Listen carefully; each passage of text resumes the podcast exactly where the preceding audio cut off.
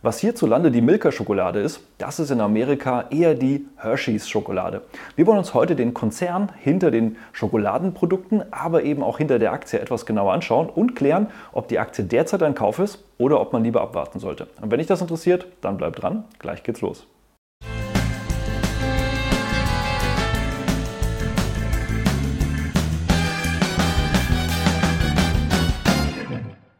Hallo und herzlich willkommen auf meinem Kanal. Mein Name ist Maximilian Gamperling und wir sprechen heute mal über den Süßigkeitenhersteller Hershey's aus Amerika. Und das Ganze basiert wie immer auf der Umfrage in der YouTube-Community. Da habt ihr eben diesmal für diesen Konzern abgestimmt. Schreibt mir also gerne auch in die Kommentare unter das Video, welche Unternehmen du in der künftigen Abstimmung gerne sehen möchtest. Und stimm natürlich mit ab von Samstags bis Dienstags in der YouTube-Community, welches Video ich nächsten Freitag zu einer der Aktien entsprechend aufnehmen soll. Genug der Vorrede, starten wir mal mit dem langfristigen Chart des Konzerns und ja, man kann durchaus sehen, langfristig geht es mit der Aktie durchaus nach oben, so wie wenn man zu viel von den Produkten konsumiert hat mit der Waage ähm, bzw. der Skala auf der Waage. Von links unten nach rechts oben, sehr schöner Verlauf. Auch zuletzt dieser etwas stärkere Einbruch, auf den wir später noch zu sprechen kommen, im historischen Verlauf. Nichts ganz Ungewöhnliches, trotzdem ging es langfristig deutlich nach oben. Vor zehn Jahren hätte man da 10.000 Euro investiert, wären heute nochmal knapp 10.000 Euro dazugekommen.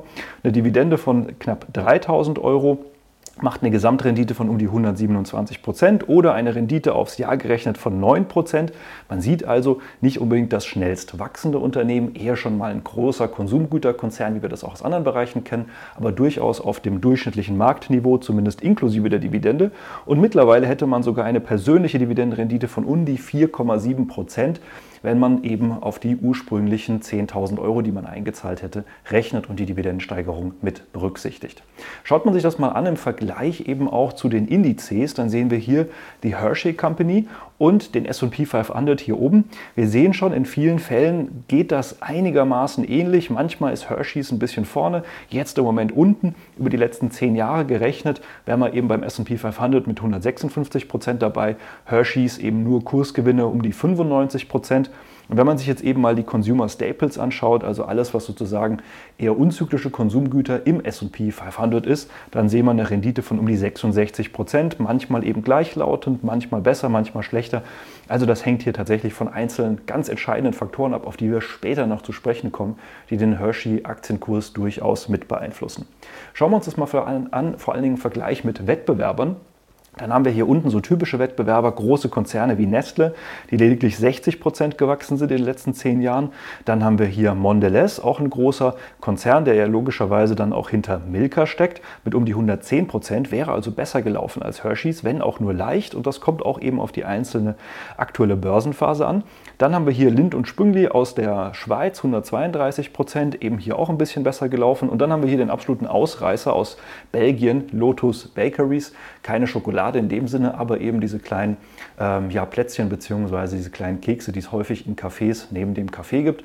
Und äh, ja, können einem schmecken, können einem nicht schmecken. Auf jeden Fall, die Aktie kann ja wirklich sehr gut schmecken. Tolle Rendite von 760 Prozent in den letzten zehn Jahren, nur mit dem Gebäck und hätte damit die anderen hinter sich gelassen. Bei Hershey's sehen wir aber, sind wir eher so im Mittelfeld. Mal ist das eine vorne, mal das andere. Wir sehen eben durchaus eine ähnliche Entwicklung wie bei anderen großen Konzernen im Konsumgüterbereich, eben eher im Marktdurchschnitt, manchmal etwas besser, manchmal eben etwas schlechter.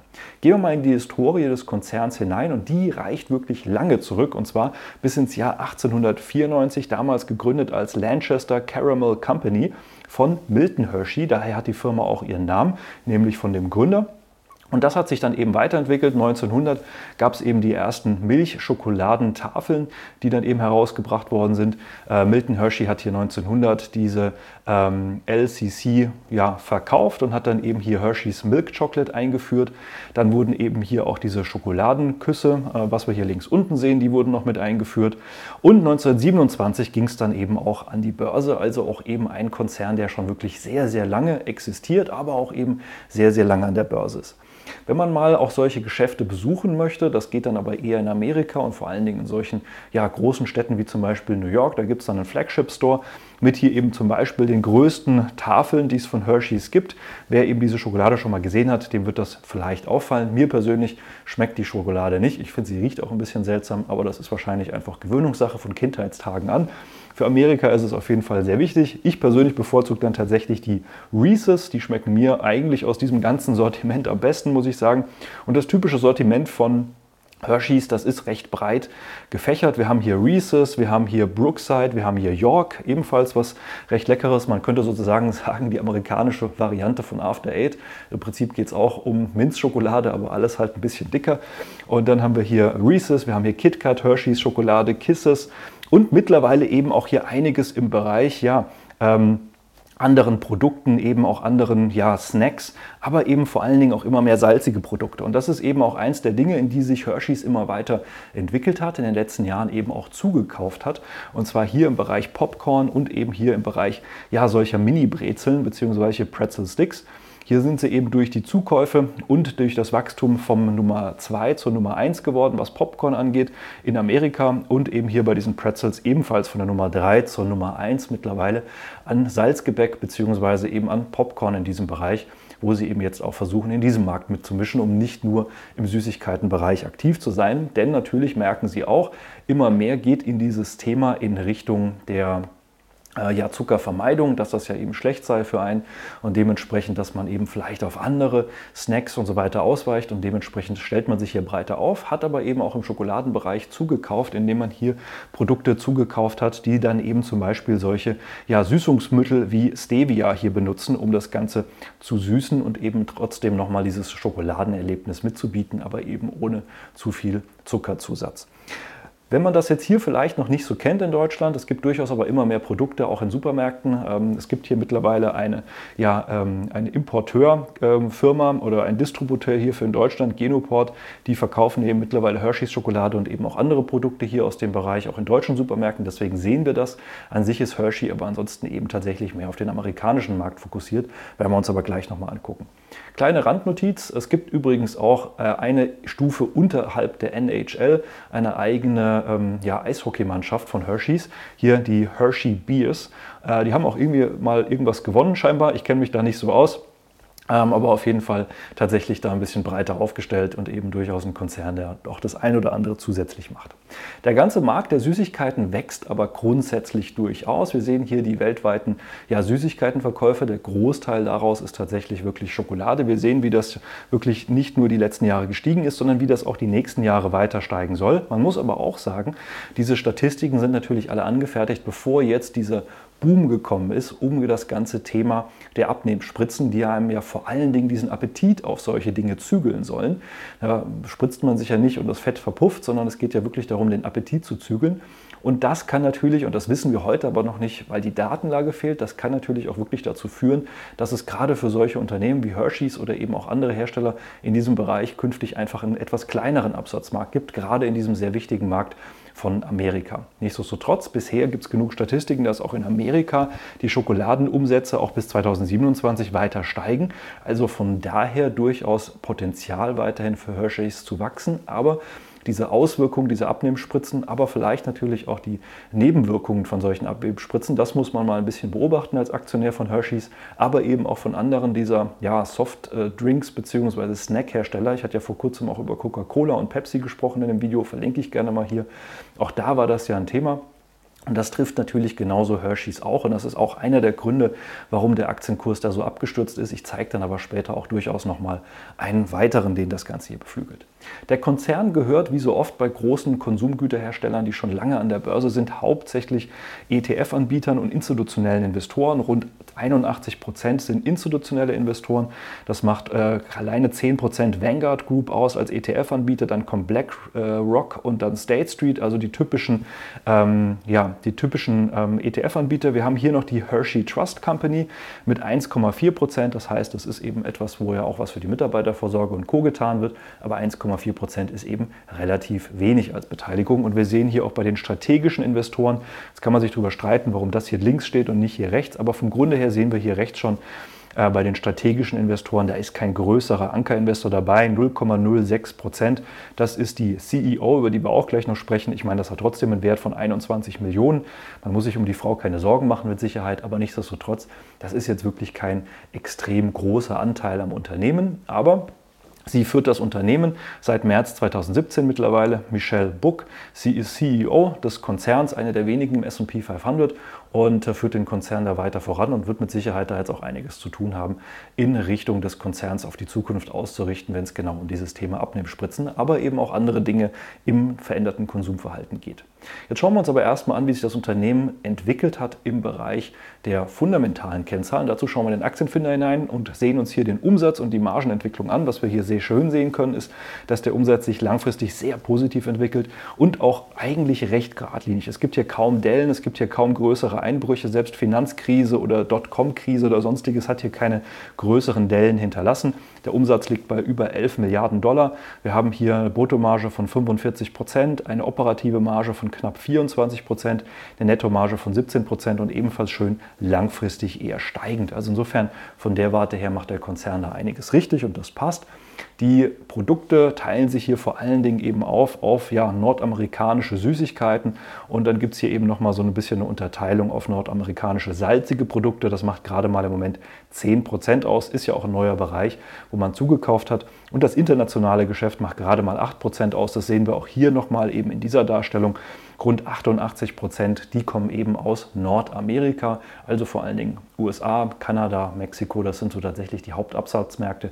Und dann gibt es eben noch etwas internationales Geschäft. Das macht immer noch 850 äh, Millionen Dollar aus. Für andere wäre das ein kompletter Jahresumsatz, also insofern darf man das auch nicht komplett verkennen, aber eben verhältnismäßig gering im Gesamtumsatz von Hershey's. Schauen wir uns mal die Gewinn- und Cashflow-Entwicklung an und auch die Dividendenentwicklung, dann sehen wir, alles geht eigentlich recht kontinuierlich nach oben.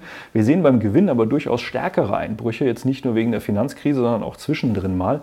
Woher das kommt, werden wir gleich dann nochmal besprechen. Natürlich spielen da auch Übernahmen eine Rolle, aber da gibt es noch andere Gründe. Die, Dividende steigt soweit kontinuierlich und sehr schön an. Da ist auch noch Luft für weitere Steigerungen, vorausgesetzt natürlich auch das Unternehmen steigert weiterhin den Gewinn und Cashflow, also insofern alles gut.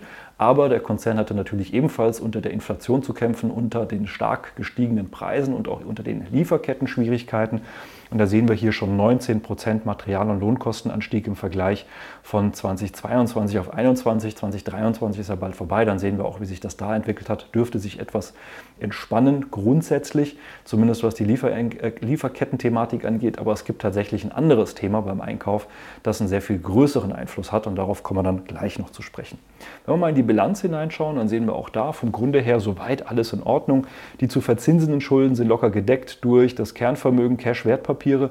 Wir haben hier auch ein bisschen noch Treasury Stocks. Wir hatten hier bis 2018 nochmal einen sehr viel größeren Anteil von Treasury Stocks, also zurückgekauften Aktien. Da gab es hier eben 2019 eine Veränderung. Da wurde ein Großteil eben dieser zurückgekauften Aktien aufgelöst. Da hat man die Bilanz sozusagen einmal komplett verändert. Ansonsten läuft es seitdem sehr konstant weiter voran und auch die zurückgekauften Aktien werden wieder neu in die Bilanz gelegt. Wir sehen eben auch hier einen gewissen Teil von Goodwill, also etwas zu viel, was man bezahlt hat für Unternehmen, ähm, sozusagen on top auf den inneren Wert des Unternehmens, was man sich jetzt hier in die Bilanz gelegt hat, aber auch im Verhältnis zur Bilanzsumme vollkommen noch im Rahmen, wenn natürlich auch nicht so gering, wie man sich es vielleicht manchmal wünschen würde. Die Anzahl ausstehender Aktien, die geht auch kontinuierlich zurück und zwar schon eigentlich seit Beginn hier dieser Daten. Wir haben nur seltene Phasen, wo es mal gleich geblieben ist. Ansonsten bekommt man als Aktionär immer wieder Rückenwind, indem Aktien zurückgekauft werden und der Anteil am Unternehmen dadurch automatisch immer wieder größer wird. Ein schöner Seiteneffekt von eben solchen Konzernen. Wenn wir jetzt mal in die Kennzahlen hineinschauen und gucken uns hier Dinge an wie KGV, KCV und KUV, dann sehen wir gerade durch den Einbruch beim Kurs äh, der letzten Wochen bzw. Monate, dass wir hier tatsächlich sehr deutlich unter die historischen Kennzahlen der letzten zehn Jahre gekommen sind. Beim KGV bilanziert waren wir historisch eher bei 26, 27, beim bereinigten eher bei 23. Mittlerweile sind wir bei beiden Kennzahlen eher so um die 20 herum. Und auch das Kursumsatzverhältnis war historisch eher bei 3,4. Im Moment sind wir auch so ungefähr bei 3,4, 3,5. Also man kann von der Warte schon sehen, dieser Rückgang, den wir da vor kurzem erlebt haben, aufgrund eben dieser Neuorientierung dessen, dass durch diese Abnehmmedikamente natürlich vielleicht auch das künftige Wachstum geringer ausfällt.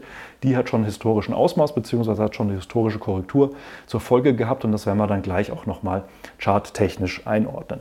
Wenn man sich das jetzt mal betrachtet im Vergleich zu Wettbewerbern, dann sehen wir hier gibt es einen Ausreißer, wie eben auch anfangs zu sehen, Lotus Bakeries mit einem bereinigten KGV von 62, Hershey wie gesagt so bei 20, Mondelez auch bei 22, Nestle bei 20, Lind und Sprüngli bei 40, also auch da etwas erhöht. Wir sehen äh, Lind und Sprüngli etwas unter den historischen Werten, lediglich Lotus Bakeries ist da tatsächlich ziemlich fernab von dem, was sie historisch sozusagen als Durchschnitt hatten. Jetzt schauen wir uns mal die Dividendenentwicklung an und die Dividendenrendite. Äh, Hershey's ist ja durchaus ein langfristiger Dividendenzahler und auch in einem ordentlichen Bereich. Wir sind immer so zwischen 2,3, 2,5 Prozent hier im Moment. Es gab auch mal kurze Phasen Anfang des Jahres, da war man unter 1,6 Prozent. Da war der Aktienkurs auch sehr hoch gestanden. In der Spitze kam er mal auf 2,8 Prozent im Jahr 2017. Also es schwankt hier so in diesem Bereich irgendwo so zwischen 2 und 2,5 Prozent. Hauptsächlich wird aber dafür kontinuierlich gesteigert und diese kontinuierliche Steigerung soll dann dazu führen, dass wir bis Ende 2039 bei rund 8 Prozent persönlicher Dividendenrendite landen könnten, wenn man heute investiert und falls die Steigerungen tatsächlich so ausfallen wie prognostiziert und wie in der Vergangenheit bereits gewesen. Jetzt schauen wir uns mal die ersten Bewertungen an, gehen dazu den Piotrowski-Score. Da haben wir sieben von neun Punkten. Abzug gibt es für die sinkende Liquidität und die etwas gesunkene äh, Bruttomarge. Zumindest mal nach diesen Daten hier, wie gesagt, im Aktienfinder haben wir gerade ein bisschen eine Verbesserung gesehen, zumindest mal langfristig. Das betrachtet ja immer nur den vorherigen Zeitraum und der geht eben hier beim Piotrowski-Score von 2022 auf 2021. Den Lebermann-Score haben wir hier leider nicht, da sind leider keine Daten verfügbar ähm, bei Transparent Share. Deswegen gehen wir jetzt hier direkt mal rüber zum Aktienfinder und schauen uns hier die Bewertung an der Aktie. Und zwar auf Basis der historischen Kennzahlen. Da sehen wir wie immer in schwarz den Aktienkurs des Unternehmens und dann sehen wir hier die fairen Werte als bunte Linien. Relevant vor allen Dingen ist hier der bereinigte Gewinn als braune gestrichelte Linie. Und was wir hier schön sehen können, ist, dass der Aktienkurs eigentlich fast unter allen fairen Werten drunter ist und nahe dran am Kurs-Umsatz-Verhältnis der historischen Entwicklung. Das heißt, wir sehen hier durchaus eine Unterbewertung, nachdem wir im Jahr 2021, 2022, besser gesagt vor allen Dingen 2022 und auch Anfang 2023 eher noch überbewertet waren. Und jetzt haben wir hier eine deutliche Korrektur vollzogen, sind also wieder unter den fairen Werten. Die Analy äh, Analysten gehen davon aus, dass wir bis Ende 2026 ein Potenzial von 46 Prozent haben oder 13 Prozent pro Jahr, inklusive Dividende übrigens. Also insofern hier tatsächlich durch den starken Abverkauf eine potenzielle Chance, auch mal etwas über dem Marktdurchschnitt hiermit zu gewinnen. Schauen wir uns das Ganze mal im Chart an und in der Chartanalyse, wie sich das da darstellt. Wie gesagt, langfristig sehen wir hier diesen sehr schönen Verlauf. Immer mal wieder Einbrüche bei der Aktie, die gab es einfach immer mal wieder. Äh, aber vom Grunde her sehen wir hier einen langfristigen Verlauf. Was wir auch sehen können, wenn man mal einen ganz langfristigen Trend anlegt, aus den 70er Jahren bis heute, dann sieht man schon, naja, es hat sich auf der einen Seite etwas abgeflacht, das Wachstum. Das ist bei wachsenden Unternehmen irgendwann ganz normal wenn man keine neuen Wachstumsmärkte erschließt oder wenn einfach die ganze Welt, wie zum Beispiel bei Coca-Cola schon, das Produkt konsumiert, dann wird es einfach immer schwieriger und teurer zu wachsen. Und so ähnlich ist das auch ein bisschen bei Hershey's. Das heißt, sie müssen, wenn sie aus ihrem angestammten Heimatmarkt raus wollen, sich natürlich ja, mit anderen Größen wie Ferrero oder eben auch Mondelez ähm, ja, um die Supermarktregale in Europa oder in Asien zum Beispiel kämpfen. Und dementsprechend wird das dann teurer, also es wird schwieriger, dadurch flacht sich dann so ein Wachstum durchaus ab. Nichtsdestotrotz, wir sehen, dass wir im Moment auch zurückgekommen sind bis auf so ein Niveau eines ja, historischen Anstiegs, eines Trendkanals. Und wenn wir das Ganze jetzt mal über die letzten zehn Jahre betrachten, äh, beziehungsweise ein bisschen mehr als die zehn Jahre, also über den aktuellen Zeitraum äh, der Kursentwicklung, dann sehen wir, dass wir so seit ja, der Finanzkrise ungefähr einen einigermaßen Trendkanal haben. Nicht ganz sauber, wie man sich den vielleicht wünschen würde, mit durchaus größeren Schwankungen, aber wir waren hier durchaus Anfang 2023 wirklich auch wieder im oberen Bereich angekommen. Jetzt eben dieser starke Abverkauf. Und was wir eben sehen können, ist, dass auch ein Grund dahinter eben hier diese sehr, sehr stark gestiegenen Schokoladenpreise sind. Und das kann man ganz gut auch erkennen, wenn man sich mal den Schokoladen-Future anguckt. Der ist nämlich hier in den letzten Jahren um 144 Prozent angestiegen und der Großteil des Anstiegs, der war hier 2023. Und wir sind hier auch wirklich auf historischen Niveaus. Kakao war noch nie so teuer, wie wir das dieses Jahr hatten und jetzt im Moment hatten. Und das sorgt natürlich dafür, dass dementsprechend auch der Druck auf diese Schokoladenkonzerne sehr viel größer geworden ist und auf diese Süßigkeitenhersteller. Auf der einen Seite eben durch das Thema ähm, diese Abnehmspritzen und jetzt auf der anderen Seite noch durch diese sehr, sehr viel teureren Einkäufe von äh, Schokolade. Also gerade für diese Hersteller von Schokolade ist das natürlich ein, Ex beziehungsweise für die Verarbeiter von Schokolade ist das natürlich ein extremer Schock und nochmal eine wirklich historische Preisspitze und das drückt den Kurs natürlich auch entsprechend. Und wenn man jetzt die zwei Charts aufeinander legt, dann sieht man eigentlich ziemlich schön, ungefähr zu dem Zeitpunkt, wo der Kakaopreis nach oben gegangen ist, ging es eben bei Hershey runter und dementsprechend sieht man da schon auch eine gewisse Abhängigkeit, von der sich Hershey ja versucht zu befreien, indem man eben auch mehr in Richtung salzige Snacks geht, um da eben sich breiter aufzustellen, wie da auch andere Konzerne das bereits gemacht haben. Also das ist durchaus etwas, was man da als Aktionär mit im Blick behalten kann, vielleicht nicht zwingend muss, weil ganz langfristig gleicht sich das dann schon wieder aus. Und der Konzern hat ja normalerweise dann auch teilweise langfristigere Abnahmeverträge, aber sowas kann natürlich kurzfristig den Aktienkurs durchaus schwer beeinflussen. Wenn wir zurückkommen zum Aktienkurs, dann sehen wir eben im Moment, in diesem Trendkanal sind wir jetzt mittlerweile wieder wirklich in den unteren Bereich zurückgekommen, haben hier auch so ein kleines Unterstützungsniveau jetzt mal angetestet. Das heißt nicht zwingend, dass es da stoppen muss. Es kann durchaus noch weiter runtergehen. Wir haben hier unten auch noch mal so einen Unterstützungsbereich. Wir haben ja hier auch noch den Aufwärtstrend und die Trendlinie. Das muss man also ein bisschen beobachten. Und auch der Abwärtstrend hier, der ist bisher nicht überwunden worden. Das müsste man erstmal über, äh, ja, im Blick behalten.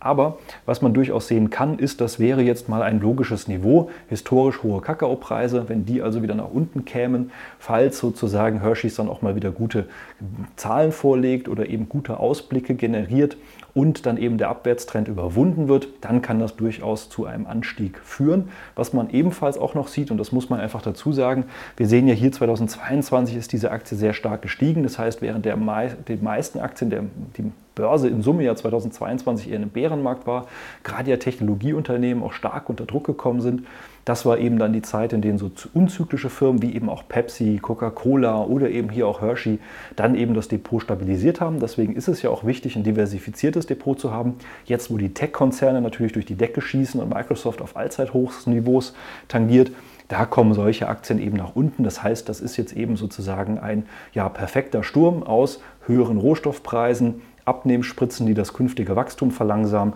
und natürlich auch einfach einer ja, Marktrotation, die ganz normal ist und die einfach dazugehört und für den Gesamtmarkt auch komplett gesund ist, wo dann einfach aus diesen unzyklischen, stabilen Werten rum ähm, wird sozusagen wieder in die stärkeren Technologiewerte. Deswegen steigen die jetzt im Moment solche Rotationen gehören einfach auch dazu.